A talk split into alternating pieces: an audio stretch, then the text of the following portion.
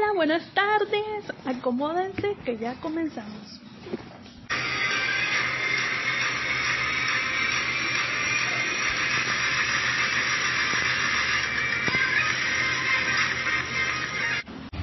Hoy es un día espectacular para de uno de mis temas favoritos, el emprendedor y el plan de negocios.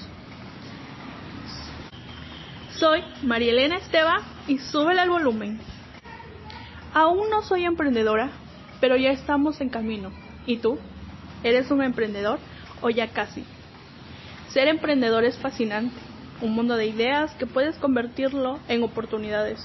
Y si por algo se destaca esta nueva generación, es por su perfil de emprendedor, como ya te habrás dado cuenta.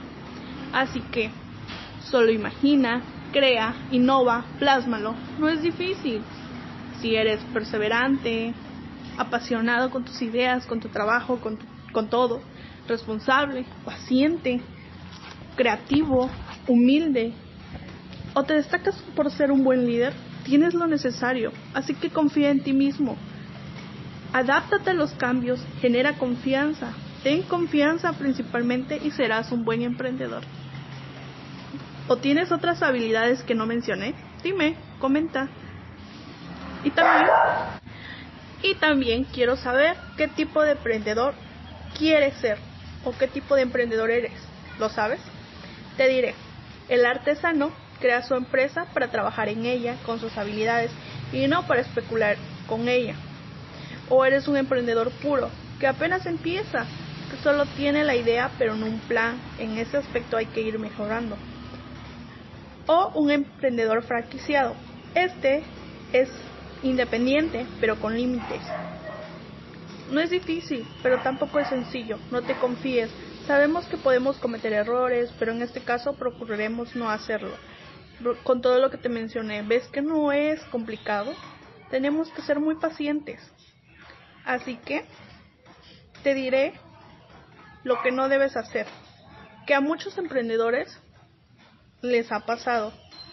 Primero, no debes lanzarte al mundo de los negocios sin un respaldo o conocimiento propio de lo que haces o de lo que vas a hacer. No debes ignorar por ningún momento el área de las finanzas, que es lo principal, ni tampoco debes ignorar todo a tu alrededor, es decir, la competencia, el lugar, tu segmentación, todo. Así que te sugiero que antes, que sea un poco tarde, crea tu plan de negocios. ¿Por qué?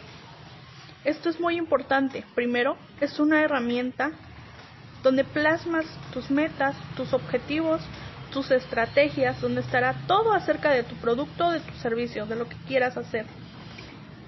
Y, bueno, segundo, no es solo redactarlo, debes ejecutarlo como tal.